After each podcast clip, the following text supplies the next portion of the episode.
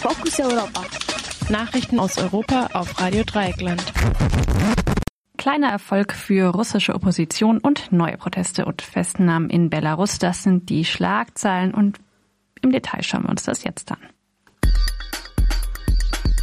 Wenige Wochen nach der mutmaßlichen Vergiftung des russischen Oppositionspolitikers Alexander Nawalny konnten Anhängerinnen bei den Kommunalwahlen einen kleinen Erfolg erzielen. Zwei von Nawalnys Mitarbeiterinnen konnten nach Medienberichten in den Stadtrat der sibirischen Großstadt Tomsk einziehen. Die Partei von Präsident Putin verlor außerdem die Mehrheit im Stadtparlament.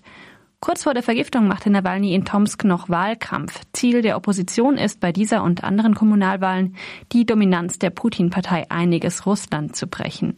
Zwar ist die Partei vorläufigen Ergebnissen zufolge nach wie vor die stärkste Fraktion in Tomsk, allerdings ohne eigene Mehrheit. Nawalny ist in der Berliner Charité mittlerweile wieder aus dem künstlichen Koma erwacht. In der belarussischen Hauptstadt Minsk sind gestern erneut mehrere Zehntausend Menschen auf die Straße gegangen. Die Menschenrechtsorganisation Vjasna sprach sogar von 150.000 Demonstrantinnen. Auch in anderen Städten gab es Proteste gegen die belarussische Regierung und Präsident Alexander Lukaschenko, darunter in Vitebsk und Grodno.